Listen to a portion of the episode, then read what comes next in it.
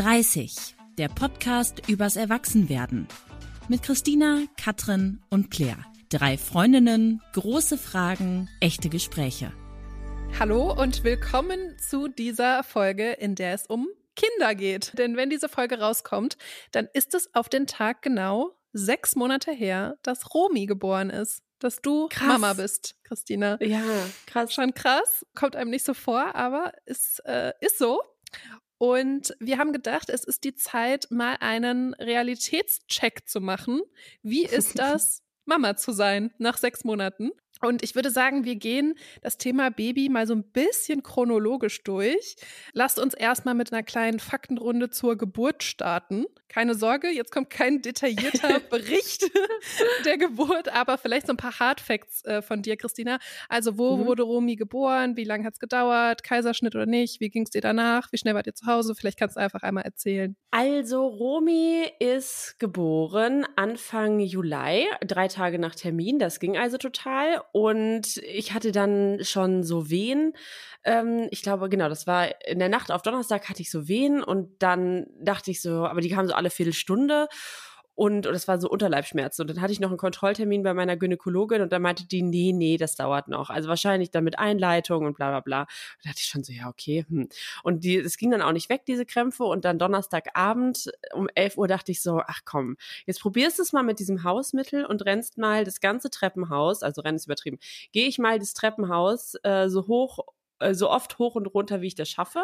Habe ich dann auch gemacht und kam dann wieder an. Also ehrlich gesagt, ich bin halt so dreimal das ganze Treppenhaus hoch und runter gelaufen. Es ist aber auch ein Mehrfamilienhaus, also waren einige Stufen. Dann kam ich um halb zwölf wieder an und dann ging es auch los. Also dann habe ich das schon gemerkt, dass das äh, die Wehen viel regelmäßiger kamen und ich wusste ja auch gar nicht, wie das so funktioniert und mhm. äh, habe das dann mit so einer App einfach getrackt und dann waren wir uns sicher, es, ich glaube, die Geburt steht unmittelbar bevor. Und dann haben wir im Krankenhaus angerufen und die hatten aber leider keinen Kreissaal da. Und dann sind wir da erst hingefahren, dann haben die uns wieder zurückgeschickt, weil die gesagt haben, ihr könnt jetzt hier in so einem Abstellzimmer warten oder äh, ihr fahrt nochmal nach Hause. Und dann waren wir letztendlich um neun Uhr am Freitagmorgen im Kreissaal, im Uniklinikum in Hamburg. Und dann war Romy abends, am Freitagabend um 22 Uhr da. Also es war ein langer Ritt. Boah, wirklich. ja, aber es war echt richtig, richtig cool. Also alles, was ich jetzt hier natürlich erzähle, ist super individuell und so habe ich das wahrgenommen und ich glaube, es gibt auch ganz viele Frauen, Paare, Eltern, die das komplett anders erleben, aber ich kann ja nun mal aus meiner Perspektive nur sprechen. Aber diese Geburt, das war echt ein riesiges Abenteuer, was natürlich wehtat, wobei ich auch sagen muss, dass ich mich an die Schmerzen nicht mehr so erinnern kann, was aber auch richtig Spaß ist übertrieben, aber es war, ich glaube, ich hatte noch nie so einen motivierenden Moment in meinem Leben. Es war krass. Mhm. Krass. Und wie ging es dir dann danach? Also wie schnell wart ihr dann wieder zu Hause? Hm, wir waren dann an dem Dienstag, glaube ich, wieder zu Hause, weil äh, da mussten noch so ein paar Untersuchungen gemacht werden und das hatte sich über das Wochenende so ein bisschen gezogen, weil es nicht genug Personal gab.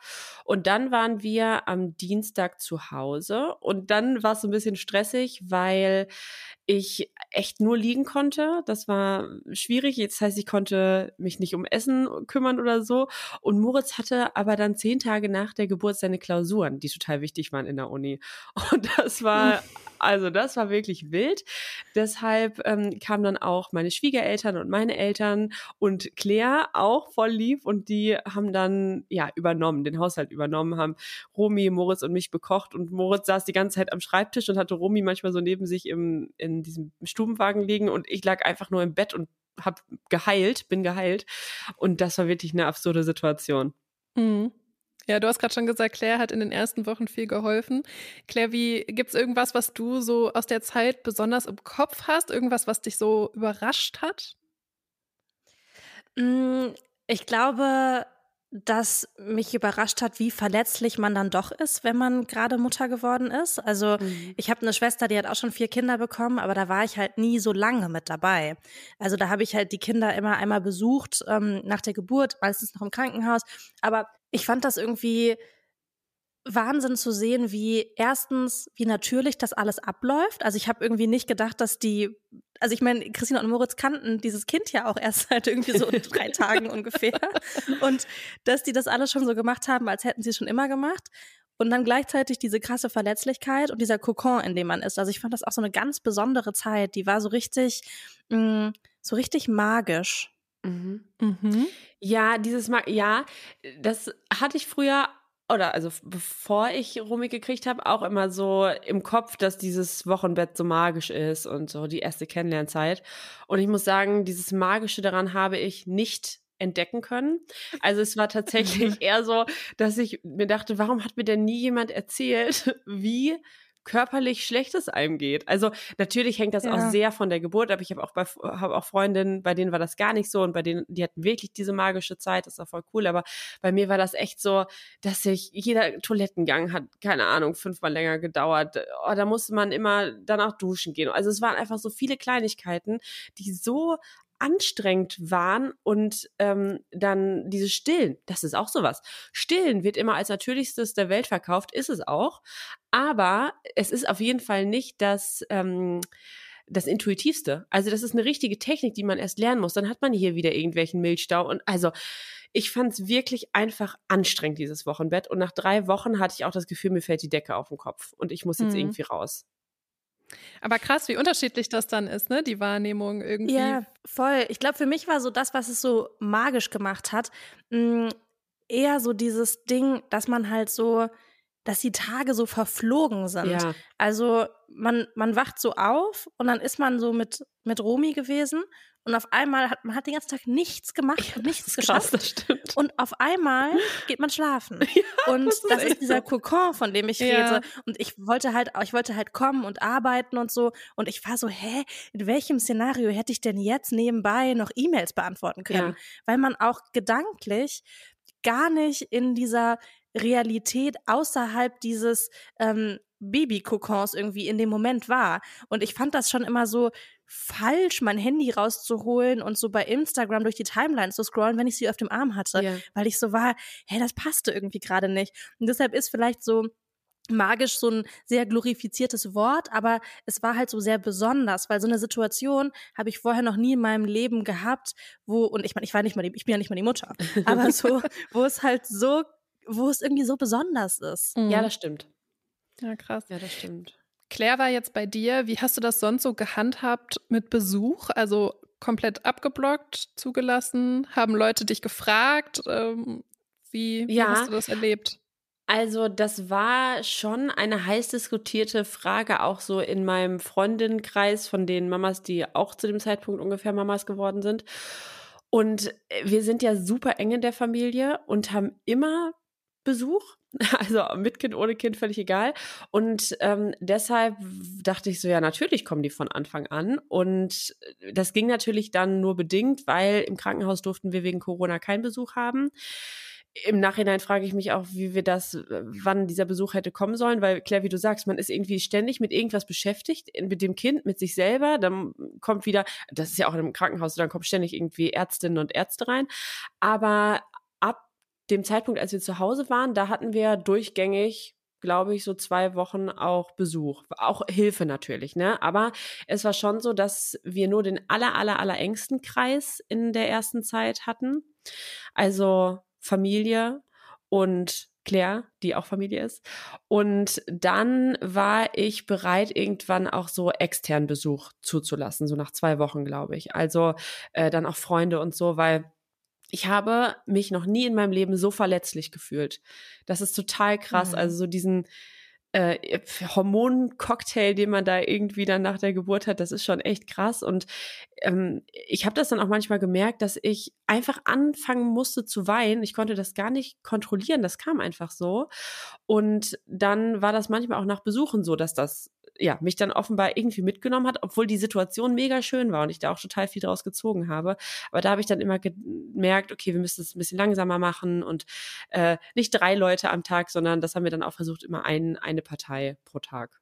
Mhm. Genau. Eine Sache, die man so immer hört über das Kinderkriegen und so ein Satz, der irgendwie so präsent ist, ist ja dieses, wenn du ein Kind bekommst, fühlst du eine Liebe, die du so noch nie gefühlt hast? War das bei dir mhm. so?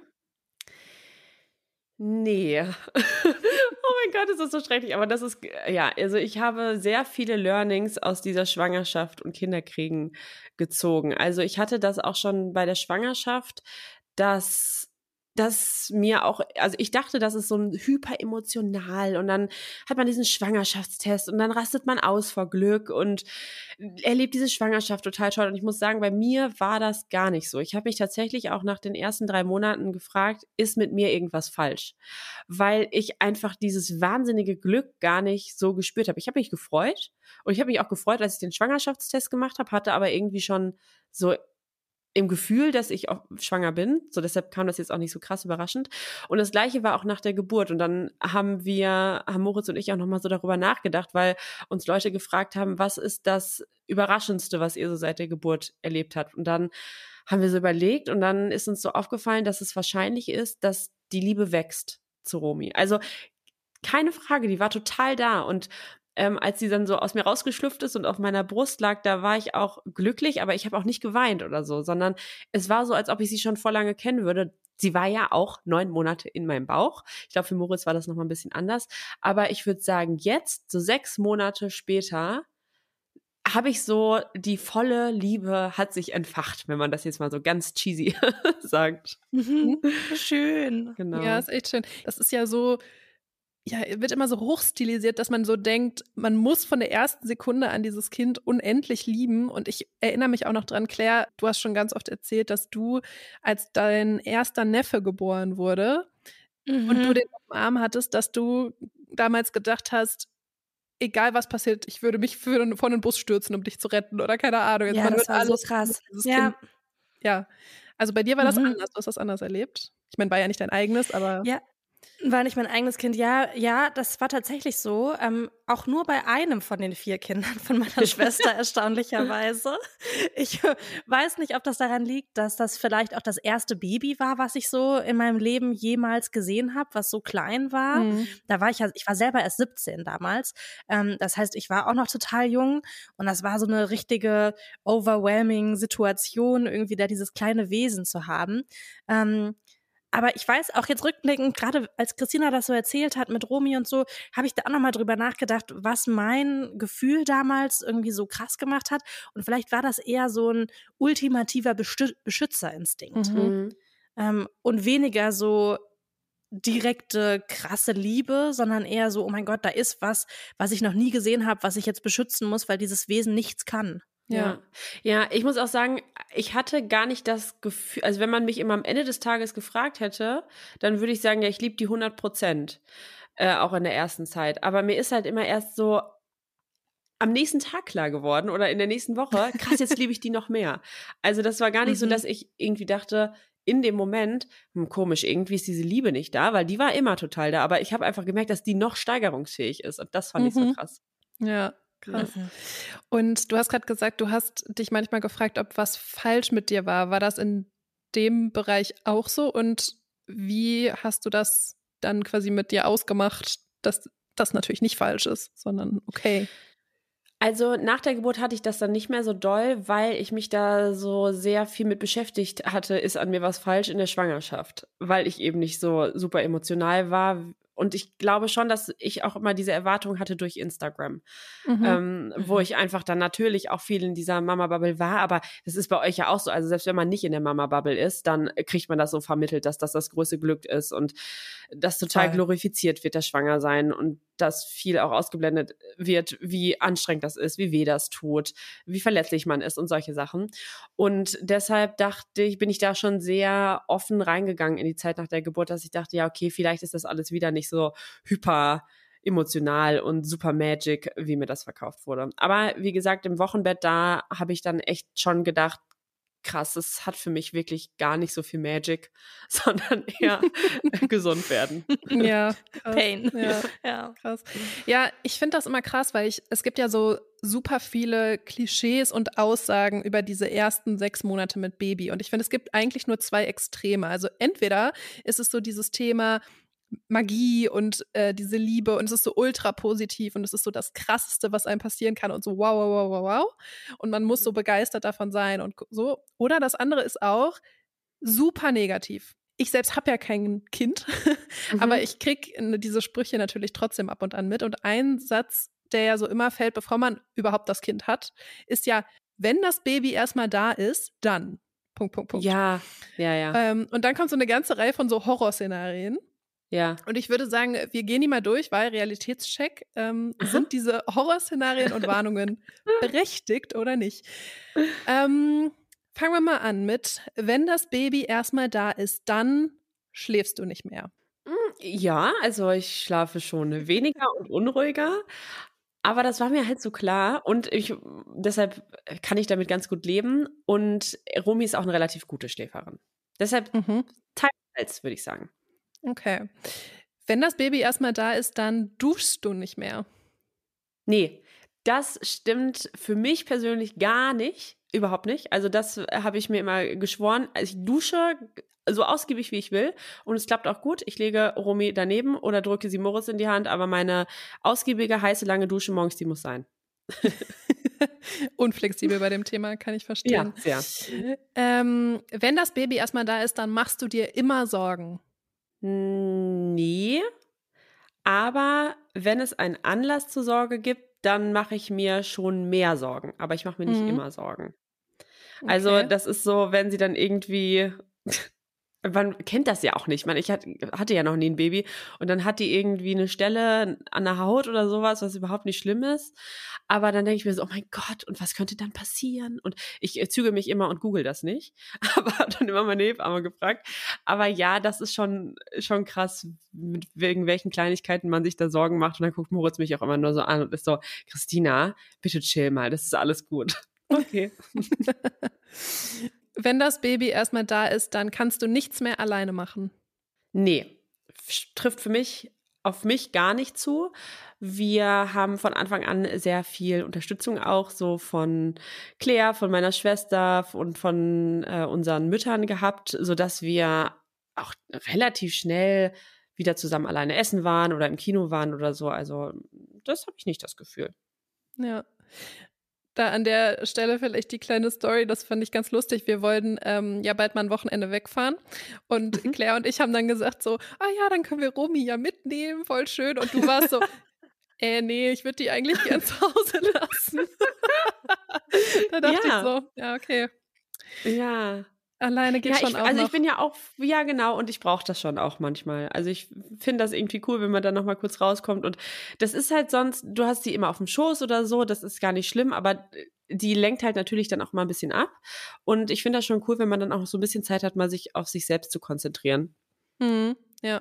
Aber ich finde, ihr beide macht das auch so ähm, toll, weil Moritz nimmt die ja auch voll oft mit, wenn der einfach Sachen macht, sodass du deine Zeit hast. Und andersrum passiert das ja auch. Also ich habe voll das Gefühl, dass ihr so krass auch noch euer eigenes Leben habt. Ja, Wie genau. vorher halt auch. Ja, total. Und auch noch ein getrenntes Leben voneinander. Ja. Also ihr wart ja eh jetzt schon immer nicht so, dass ihr alles, alles, alles zusammen macht. Ja, total. Ja. Genau, das war uns auch super wichtig. Wir sind jetzt zum Beispiel wieder an dem Punkt, wo ich einfach auch körperlich wieder fit bin, dass wir jeder unsere Hobbys in der Woche haben. Also Moritz spielt Fußball und ich gehe reiten und der andere passt jeweils dann auf Romy auf und das ist cool, weil also ich hatte jetzt ähm, ja vor ein paar Wochen das erste Mal wieder reiten und bin da hingefahren mit dem Fahrrad. Es waren so meine drei Stunden und ich fand so cool. Das war hat einfach so gut getan, sich auch keine Gedanken zu machen. Ne? Also ich weiß, sie ist gut versorgt und dann kann ich so mhm. einfach in diesen Pferdestall gehen und mit meinem E-Bike dahin fahren und bin so wieder die alte Christina. Das fand ich cool. Ja, cool. Ähm, ich habe ja, wie gesagt, kein Baby, aber ich habe jetzt mit meiner Mutter so ein bisschen darüber geredet. Und ähm, die hat so gesagt, dass sie so ein bisschen die Erfahrung gemacht hat, dass wenn sie so sagt äh, oder gesagt hat, als wir halt Babys waren, ähm, nee, also eigentlich klappt das alles ganz gut, so wie du auch gerade, ne? So, ja, nee, mhm. also schlafen ist, ist okay und so. Dann äh, kommt von den Leuten dann aber oft so ein ja, aber warte erstmal, bis XYZ passiert, bis das Baby Zähnchen kriegt. Aber oh, warte ja, erstmal ja. ab. Passiert mhm. dir das mhm. auch? Ja, ständig. Und ich denke mir immer so, okay, we will see. Ähm, ich hoffe, dass du dich recht hast, aber ständig. Und das finde ich irgendwie so schade, weil äh, das so impliziert, ich gönne dir diesen Moment nicht, dass gerade alles gut ist. Und Voll. ja, natürlich kann das irgendwann passieren, dass sie dann irgendwie schlecht schläft und viel heult und so. Aber dann habe ich ja immer noch das Problem. Darüber muss ich mir ja jetzt nicht Gedanken machen. Und deshalb habe ich mir geschworen, diese Sprüche niemals weiterzugeben. ja, voll. Und ich habe mich so gefragt, woher kommt dieser Drang, immer alles schlecht zu reden beim Baby? Weil ich finde schon, dass das so der Eindruck, also es ist schon mein Eindruck, dass man immer dazu tendiert zu sagen, ja, aber also, mh, hm, warte mal ab. Ja. Oder ähm, wenn das erstmal da ist und so. Habt ihr eine Idee, woran das liegen könnte? Ich weiß nicht, vielleicht so Abgrenzung, dass man so ist, wenn es bei einem selber halt schlecht läuft, will man auch, dass es im Idealfall bei anderen auch nicht gut läuft. Aber warum sollte man das tun? Das ja, ist ja total bescheuert. Blöd, ne? Ja, ich glaube, das schwingt halt auch so voll mit, dieses Bild, dass Babys super viel Arbeit sind, was sie schon auch sind. Und dass viele das auch so, das Kinderkriegen als sehr lebensverändernd empfinden. Und auch gerade die erste Zeit nicht als ultra positiv. Weil, was du jetzt auch eben gesagt hast im Realitätscheck, Katrin, du schläfst weniger, du bist oft nicht alleine, so da klammert immer jemand an dir, will gestillt werden und so. Und dass die, gerade diese erste Zeit deshalb so ein bisschen negativer besetzt ist, als sehr anstrengend und es seltenst, so wie ich das jetzt mitkriege, so ist, dass Leute sich einfach nur freuen, dass dieses Kind da ist und das als eine positive, rundum positive Zeit empfinden. Ja, was ja auch okay ist, ne? Also es, wenn, wenn man es anstrengend findet und das negativ wahrnimmt in den ersten Wochen, dann ist das ja auch in Ordnung. Nur ist es halt irgendwie komisch, dass man das auch immer auf alle anderen projiziert, so nach dem Motto, bei euch muss das mhm. ja auch so sein. Ähm, ja. Und das gar nicht so wahrnehmen. Das stimmt. Ähm, ich habe so ein bisschen gedacht, ob ein Hintergrund vielleicht auch ist, dass viele Mütter gerade die Anfangszeit auch oft alleine machen müssen, also auch komplett Bestimmt. alleine.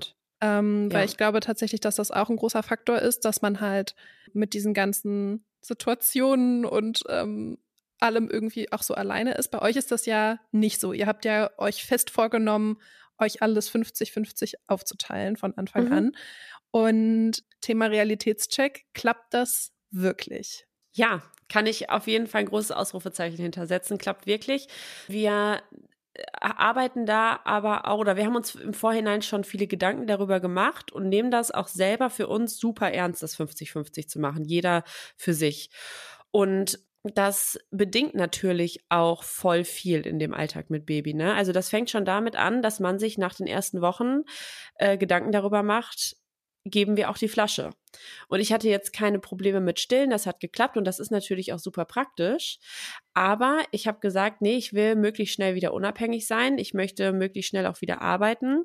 Und deshalb haben wir nach drei Wochen, so haben uns Hebammen und Kinderarzt empfohlen, angefangen, auch die Flasche zu geben mit abgepumpter Muttermilch. Das ist natürlich für mich mega nervig gewesen, weil ich dann abends da immer gesessen habe und abpumpen musste. Und ja, also ich glaube, alle, die das mal gemacht haben, das ist schon eine besondere Situation. Und man denkt sich so, mein Gott, ich könnte jetzt auch einfach die Zeit nehmen, um zu stillen und dann irgendwie Zeit für mich zu haben. Aber es war jedes Mal so ein Stück Freiheit, ne? Weil ich dann auch nach vier Wochen sagen konnte, du Moritz, ich gehe jetzt heute Abend mal äh, mit den Mädels weg. Die Flasche steht im Kühlschrank.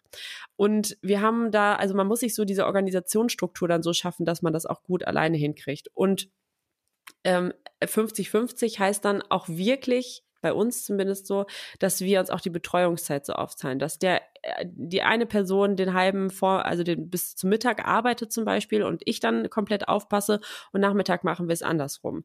Aber da sind wir schon sehr, sehr pedantisch, was die Zeit angeht. Mhm. Ich, ich, erinnere mich da auch an eine Situation. Wir waren im Sommer zusammen in Formentera und ähm, wir waren alle drin im, im Haus und ich hatte Romy auf dem Arm und Christina und Moritz saßen so vor mir auf dem Bett und ähm, haben so beide ihre Kalender vor sich gehabt und wirklich minutiös auch einfach die nächste oder ich glaube die Woche, als sie dann wieder zu Hause waren, aufgeteilt. Und so, ich kann irgendwie den Termin schieben, wenn du dann das schieben kannst. Mhm. Also es ist wirklich, da habe ich auch so gemerkt, okay, 50-50 aufteilen ist auch einfach Orga-Arbeit und Commitment.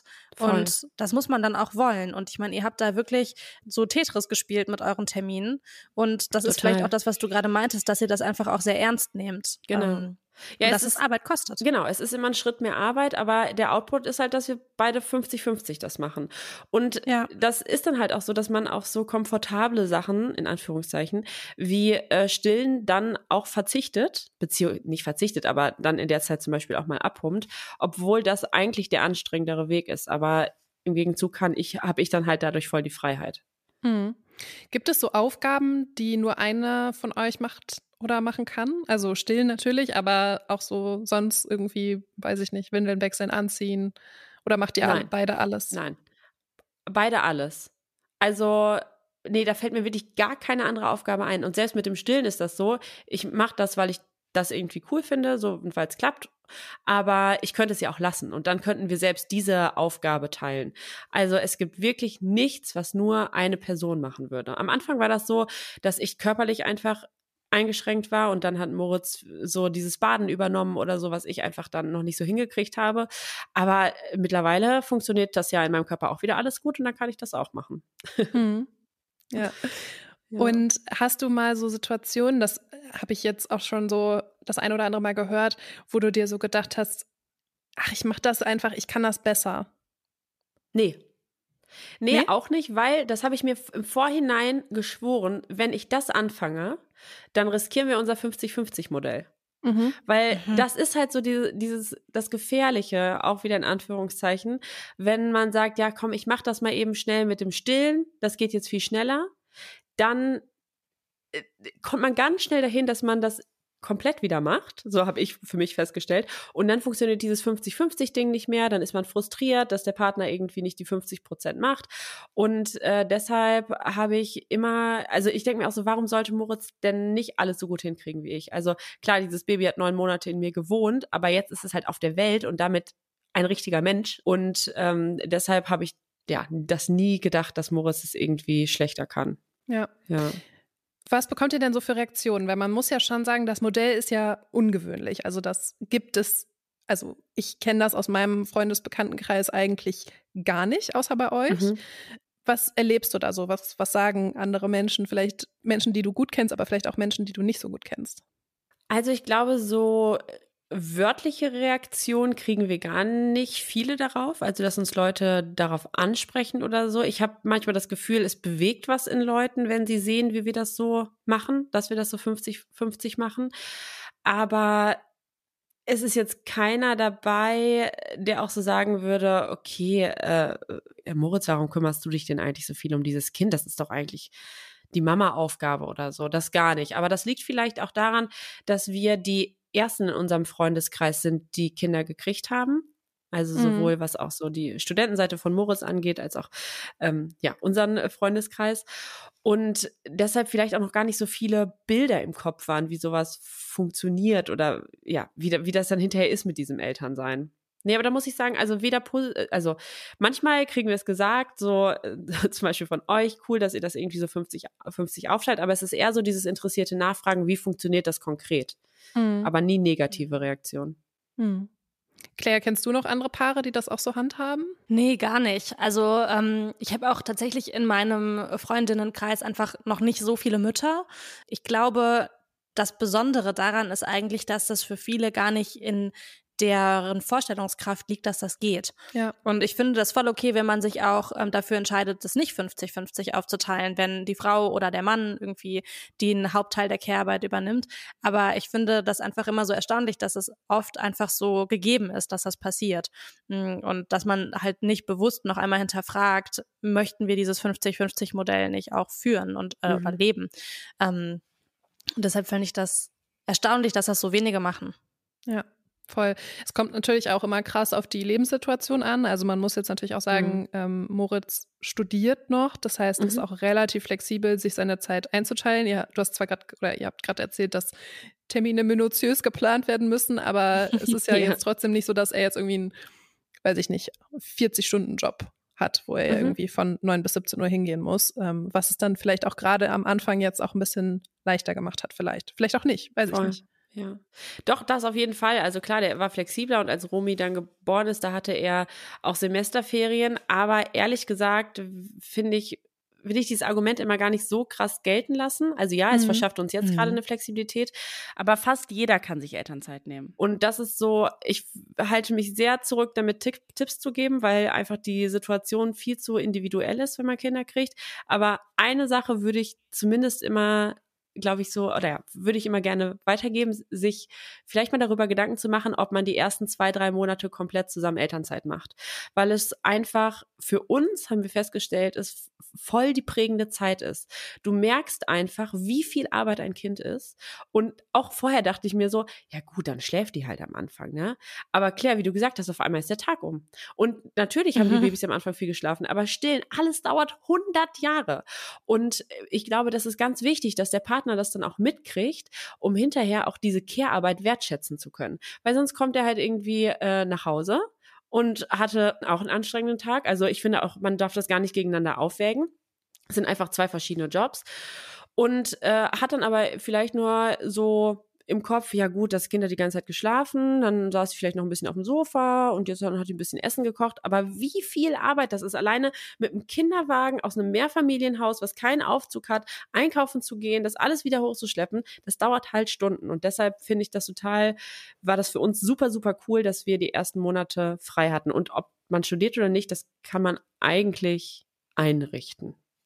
Ja, voll. Ich glaube auch, das ist so ein bisschen das, was du in einer der anderen Folgen gesagt hast, als du, ähm, Christina, darüber gesprochen hast, dass ihr zum Beispiel auch auf dieses Kind gespart habt. Ja. Und das ist ja alles auch so langfristige Orga. Und wenn man zum Beispiel, find, würde ich jetzt immer denken oder auch erwarten von einem zukünftigen Partner, dass man das halt gemeinsam organisiert. Und das mhm. ist mal vielleicht ein bisschen einfacher und mal vielleicht ein bisschen schwieriger. Ähm, aber man muss halt darüber sprechen. Genau. Ähm, ja, ja, das ist auch ein totaler Punkt. Also ich verstehe ja auch absolut den Grund, dass man sagt, finanziell ist es manchmal einfach super schwierig, das so zu organisieren, dass der Mann, der in vielen Fällen einfach mehr verdient, leider immer noch, auch zu Hause bleibt. Aber ich, für alle die, die die Podcast-Folge nicht gehört haben, die Claire gerade angesprochen hat, ist es schon so, dass wir auch jetzt auf diese erste Zeit mit Romy hingespart haben, dass man halt unabhängig ist, beide unabhängig sind und sich beide 50-50 um dieses Kind kümmern können. Dieses Modell 50-50 ist ja ungewöhnlich und ich glaube, bei vielen Müttern ist es ja oder die erleben das, dass wenn man Dinge vielleicht ein bisschen anders macht, als das so der Regelfall ist oder auch einfach so macht, wie es alle machen, aber ne, es gibt immer irgendwen, der irgendwas zu meckern hat. Also Stichwort Mom-Shaming. Egal wie du es mhm. machst, ist es irgendwie falsch. Mhm. Ähm, hast du das schon erlebt, dass jemand zu dir gesagt hat, boah, willst du das wirklich so machen? Bist du dir 100% sicher?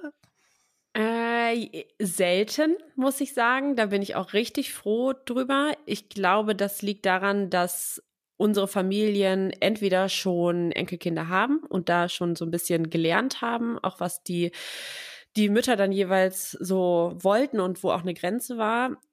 Und vom, aus dem Freundeskreis habe ich das auch gar nicht erlebt, weil wir vielleicht auch die Ersten sind und man deshalb nicht selber schon mal eine Sache gemacht hat, die man für richtig empfunden hat, um dann einer anderen Mutter zu sagen, so solltest du das aber machen. Mhm. Und das finde ich auch wirklich, sollte man einfach unterlassen, weil es zu individuell dafür ist. Und jede findet einfach ihren eigenen Weg oder jedes, jedes Elternteil. Und ähm, ja, deshalb bin ich da auch sehr allergisch, was diese Tipps angeht.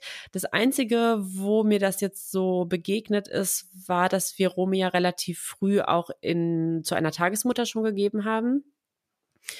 Und ich muss auch sagen, bevor vor, vier Jahren oder so hätte ich auch nicht gedacht, dass ich das schon so früh machen würde, so mit fünf Monaten. Aber durch Moritz Schwester, die einfach gar keine andere Wahl hatte, sie hat in Amerika gelebt und die haben das gar nicht so krass, dieses Elternzeitmodell und sie musste dann auch wieder arbeiten und ihr Partner auch, da ist, sind die auch schon ganz früh in die Kita gekommen. Und die waren super happy, die Kinder. Und da dachte ich mir so, hey, wie cool, und wie krass das in meinem Kopf immer war, man kommt halt mit drei in den Kindergarten, so wie wir das früher ja auch gemacht haben, einfach weil es das gar nicht gab, zumindest hier bei uns nicht, eine Kita, wo man die Kinder vor drei Jahren hinschicken konnte. Und dann habe ich da aber schon auch gerade von so, ähm, obwohl nein, es waren gar nicht nur Ältere, da habe ich schon gemerkt, ah krass, sie gibt ihr Kind also mit fünf Monaten schon einen halben Tag ab. Mhm. Sage ich jetzt mal nicht, was ich schon über Langzeitfolgen gehört habe, die dann entstehen können. Mhm. Und das mhm. sind Momente, die mich ehrlich gesagt schon auch immer ein bisschen mitnehmen, weil eigentlich also ich fühle mich total wohl mit der Entscheidung. Romy ist mega froh damit. Es gibt überhaupt keinen Grund, das jetzt irgendwie so sehr zu hinterfragen. Aber in dem Moment kommt es dann trotzdem in meinen Kopf, dass ich mir denke, oh nein, machen wir das alles richtig. Und das finde ich so schade, weil ich weiß, dass wir das richtig machen. Für unseren Fall mhm. machen wir das richtig, weil wir alle damit glücklich sind. Ja, und deshalb sollte man sich, glaube ich, immer gut überlegen, was man da an gut gemeinten auch oft Ratschlägen weitergibt und was nicht, weil die einfach in den anderen ganz viel auslösen. Ja, ich erinnere ja. mich auch an die Situation ähm, vom ersten Tag, wo Romy zu der Tagesmutter gegangen ist. Da hast du äh, ja auch erzählt, dass du da sehr interessante Reaktionen auch in Bezug auf Moritz bekommen hast, ne? Ja, stimmt. Das war, das war auch total krass für viele, dass Moritz ja jetzt so die Eingewöhnung macht und äh, ja, sie da so hinbringt. Ich habe das Gefühl, zumindest in Hamburg, so in dem Kreis, in dem wir uns bewegen, ist es oft jetzt so, dass Väter die Eingewöhnung machen. Also haben uns auch so bei den Kita-Besichtigungen ganz viele erzählt.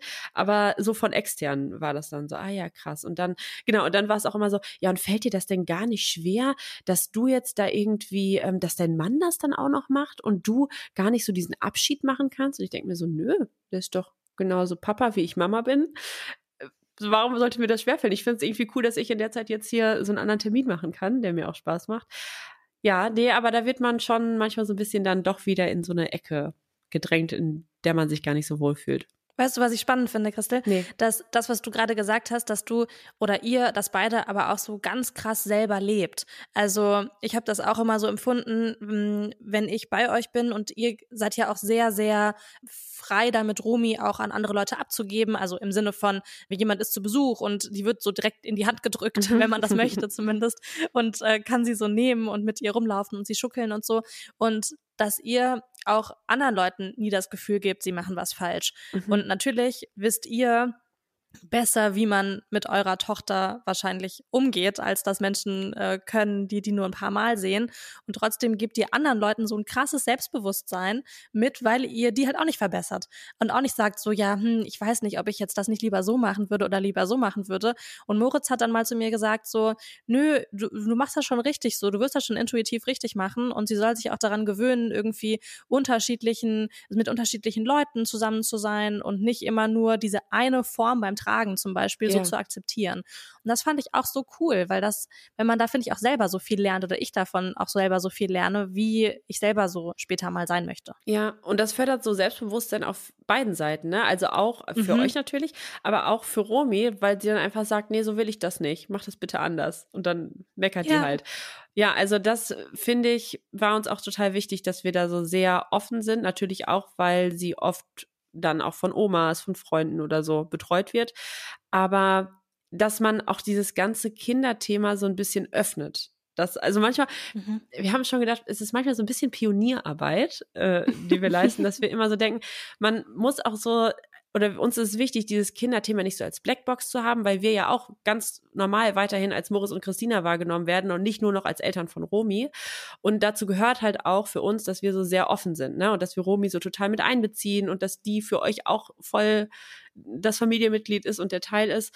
Mm, und dann muss man sich auch selber manchmal davon lösen zu sagen, also natürlich wenn sie dann weint, weiß ich in der Situation, wahrscheinlich könnte man es jetzt so und so lösen, aber ich habe auch kein Problem damit, mir das dann anzugucken und dann nörgelt sie halt ein bisschen, aber dann findet ihr ja trotzdem einen Weg, damit umzugehen und dann ist sie auch wieder happy. Die heult ja dann auch nicht. Also wenn es jetzt wirklich schlecht gehen würde, dann mhm. würde ich natürlich auch mal was sagen, aber die soll dann auch ruhig mal meckern, das macht ja auch nichts. Aber ich glaube, dahinter steckt auch so ein bisschen dieser Grundsatz, den ich mir, worüber ich mir viel Gedanken gemacht habe, dass man ich weiß gar nicht genau, wie der Spruch geht, aber um ein Kind großzuziehen, braucht man ein ganzes Dorf. Mhm. Und irgendwie mhm. denke ich mir so, der ist, so war der Spruch und der impliziert ja, dass sich auch ein Dorf um dieses Kind kümmert. Und warum ja. sollte ich es dann alleine machen müssen und auch immer nur am besten können? Also ich mache es halt auf meine Art und andere Leute machen, gehen mit Rumi auf ihre Art um und es klappt ja trotzdem dann in dem Zusammenspiel. Und ja, den Spruch, den nehme ich mir irgendwie so ein bisschen immer als, als Leitbild, weswegen ich das auch total in Ordnung finde und mich gut damit fühle, wenn Romy jetzt äh, irgendwie von einer Tagesmutter betreut wird und da auch andere Kinder sind, weil das halt dieses Dorf ist, in dem sie ist. Und wir sind halt sonst zu zweit. Und das zähle ich noch nicht unter Dorf. Nee, definitiv nicht. Jetzt haben wir gerade gesagt, also ihr seid wirklich ja mega entspannt mit Romi, ne? Claire, du hast das auch gesagt, man wird, äh, die wird einem in die Hand gedrückt, wenn man zur Tür reinkommt, so ungefähr. Und äh, ihr nehmt die auch mit auf Partys und keine Ahnung, ähm, ist alles mega, wirkt von außen immer so, okay, krass, super easy. Mhm. Also man denkt immer so, wow, die machen das irgendwie so locker. Aber ich habe mich gefragt, ist das wirklich immer so easy oder hast du auch so Verzweiflungsmomente oder so Momente, wo es nicht so entspannt ist, wie es immer wirkt? Selten. Und da muss ich aber auch ganz ehrlich sagen, glaube ich, dass das daran liegt, dass wir dieses 50-50-Modell haben. Mhm. Also ich merke das schon, wenn ich dann einen ganzen Tag Romi habe und dann ist die vielleicht auch mal nicht so gut drauf und dann meckert die häufiger, dann bin ich am Ende des Tages schon auch so ein bisschen emotional angefasst, dass ich mir so denke, oh, jetzt nicht nochmal heulen, bitte, schlaf einfach. Und wenn ich sie einen halben Tag habe, und das geht Moritz genauso, dann ist man halt voll motiviert und dann kann man die vier, fünf, sechs Stunden ganz anders durchziehen, als wenn ich sie so den ganzen Tag bei mir habe und diese äh, sehr anstrengenden oder anstrengenden Zyklen dann auch mal mitmachen muss. Aber ich glaube auch wirklich, dass Romy auch im Vergleich ein relativ entspanntes Kind ist und dass wir da einfach viel Glück mit ihr auch hatten. Mm, ja, genau. Ich glaube, das ist so ein bisschen die Mischung. Hm. Aber das finde ich spannend, dass das an diesem halb Tagesding hängt. Ist ja auch total logisch, ne? Weil wenn man die Hälfte ja. der Zeit sozusagen hat zur Betreuung, dann ist es ja auch ähm, klar, dass es dann nur die Hälfte auch der Anstrengung sozusagen ist. Ja, absolut. Und da, ich, da wird einem erstmal auch klar, wie anstrengend Care-Arbeit ist. Also dieses, mhm. das alleine äh, körperlich auch dieses Kind die ganze Zeit zu tragen, dann schreit es dir ins Ohr, dann will es irgendwas und man weiß nicht direkt, was es ist und dann ist es so nörgelig und also und du bist immer mit einem Ohr irgendwie bei diesem Kind, auch wenn es schläft und das ist irgendwann auch emotional total belastend und durch dieses 50-50 Modell merke ich auch richtig krass, boah, ich freue mich jetzt richtig auf Romy und wenn ich den ganzen Tag mit der zusammen bin, dann denke ich nicht abends, mein Gott, jetzt freue ich mich aber auf Romy, äh, die dann auch noch beim Schlafen anzugucken und ja. das finde ich schon mhm. richtig cool. Das macht Spaß. Ja. Mm, wie hat das denn Freundschaften verändert von euch? Du hast gerade gesagt, du brauchst ein ganzes Dorf, um dieses Kind großzuziehen. Da gehören ja eure Freunde sicherlich auch mit dazu. Mhm. Ähm, hast du da irgendeine Veränderung bemerkt? Das könnt ihr vielleicht noch besser sagen, aber ich hatte die große Angst, dass wenn wir das Kind haben, so ein bisschen in eine Schublade gesteckt werden und dann steht da drauf, das ist jetzt Familie Calaminos und da sind Moritz und Christina nicht mehr Moritz und Christina, sondern die Eltern von Romy. Und die laden wir nicht mehr zu Partys ein, weil die sind ja jetzt eine Familie, äh, mit denen kann man sich nicht spontan treffen und so. Und ja, davor hatte ich richtig, richtig Angst, dass wir da jetzt so ein bisschen outgesourced werden. Aber ich muss sagen, das hat sich gar nicht bewahrheitet, sondern wir sind immer noch Moritz und Christina und Romy, was ich richtig cool finde. Und für uns so mit in unseren Freundschaften hat sich eigentlich nicht so richtig viel verändert, würde ich sagen, oder? Wie nehmt ihr das mal? nee, also ich nehme das genauso wahr. Ich habe auch das Gefühl, dass das natürlich auch daran liegt, dass ihr so krass euer Leben einfach weiterlebt. Mhm. Also zum Beispiel wohne ich in Köln so im vierten Stock im Altbau und habe keinen Aufzug und das ist echt ein Pain. Das ist auch schon ein Pain, wenn man kein Kind dabei hat, hier hochzulaufen. Und jetzt neulich wart ihr hier in Köln als ich Geburtstag gefeiert habe. Und dann wart ihr auch irgendwie so noch über meinen Geburtstag hinaus mehrere Tage hier und seid halt immer mit dem Kind hier hochgelaufen und mit dem Kinderwagen einfach noch. Und das ist natürlich einfach sau anstrengend, aber ihr würdet jetzt halt niemals sagen oder habt ihr zumindest nicht gesagt, so ich komme halt nicht, weil es mir zu hoch ist mhm. ähm, oder weil ich die Treppe nicht hochkomme oder wir fahren nicht mehr nach Formentera, weil wir ein Kind dabei haben und wir fahren halt immer einmal im Jahr nach Formentera mhm. ähm, und das hat, das war halt alles gleich oder an zum Beispiel an deinem Geburtstag waren wir ja mit Moritz abends essen und da hat einfach deine, war das deine Mama oder war das Lisa, deine Schwester, die auf deine Mama mhm. hat auf Romy aufgepasst. Also so, es ist einfach irgendwie es ist einfach irgendwie wie immer, nur dass einfach noch ein Mensch dabei ist. Ja. Ähm, vielleicht wäre das anders, wenn wir in einer Stadt leben würden, aber ich glaube nicht, weil warum sollte das anders ja. sein? Ja. Ja, ich glaube, was du jetzt auch gesagt hast mit diesem, äh, man trägt dann den Kinderwagen vier Stockwerke hoch, das ist tatsächlich was, wo ich das Gefühl habe, das müssen wir auch dann so investieren, dass alles einfach anstrengender mhm. ist und da muss man sich manchmal dann auch zu zwingen, das zu machen.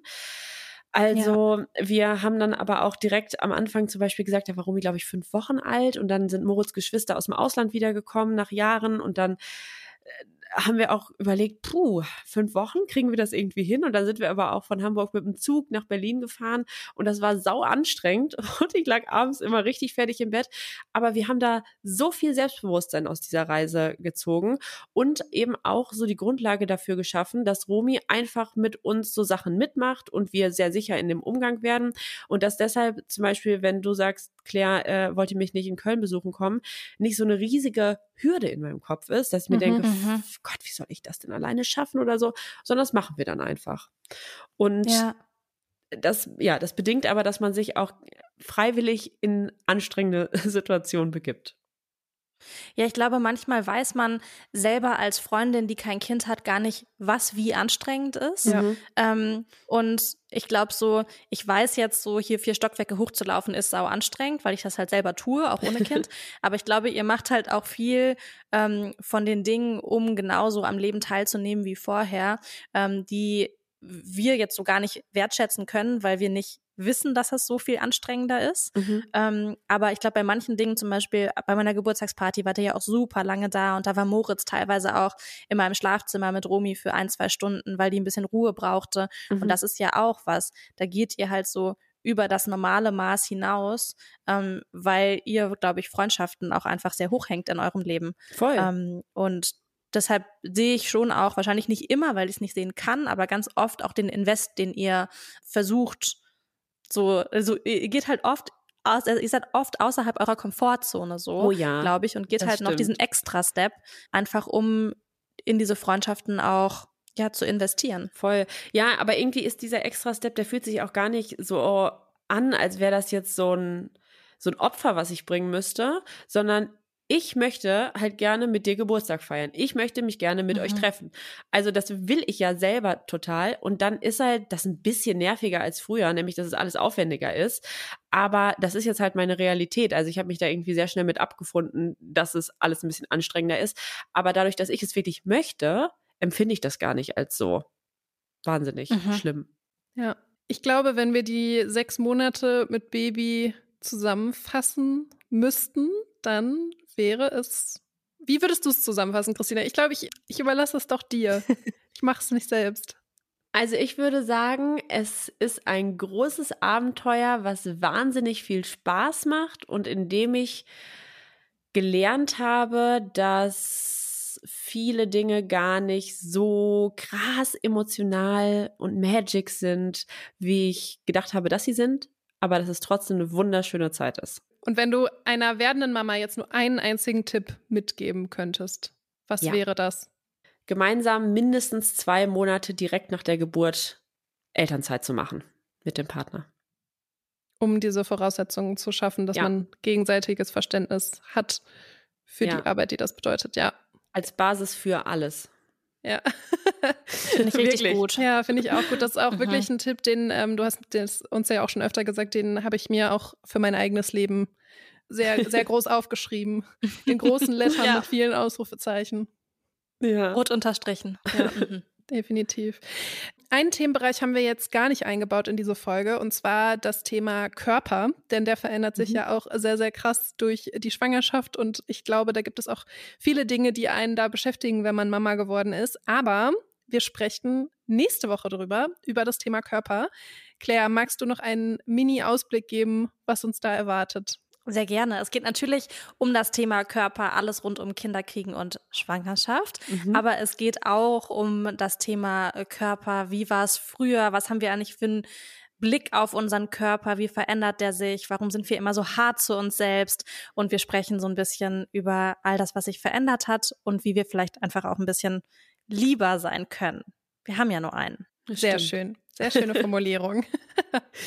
ja, genau, das machen wir nächste Woche und ich würde sagen, bis dahin. Bis dann. Bis dahin. Tschüss. Ciao, ciao.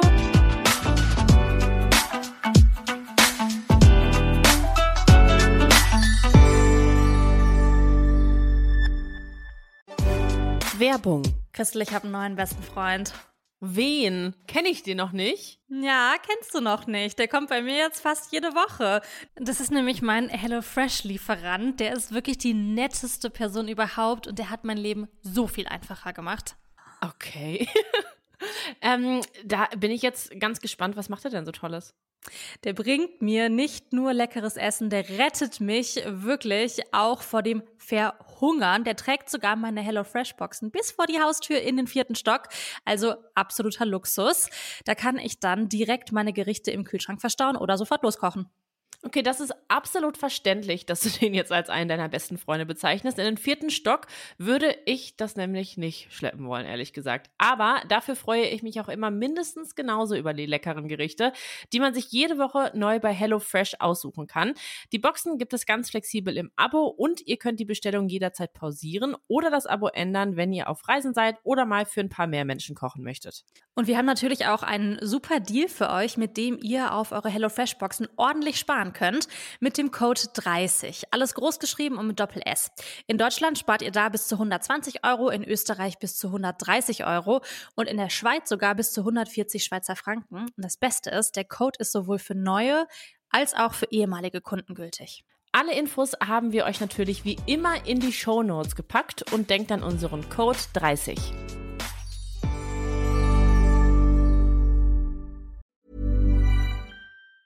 Mom deserves the best, and there's no better place to shop for Mother's Day than Whole Foods Market. They're your destination for unbeatable savings, from premium gifts to show-stopping flowers and irresistible desserts. Start by saving 33% with Prime on all body care and candles. Then get a 15-stem bunch of tulips for just $9.99 each with Prime. Round out Mom's menu with festive rosé, irresistible berry chantilly cake, and more special treats. Come celebrate Mother's Day at Whole Foods Market.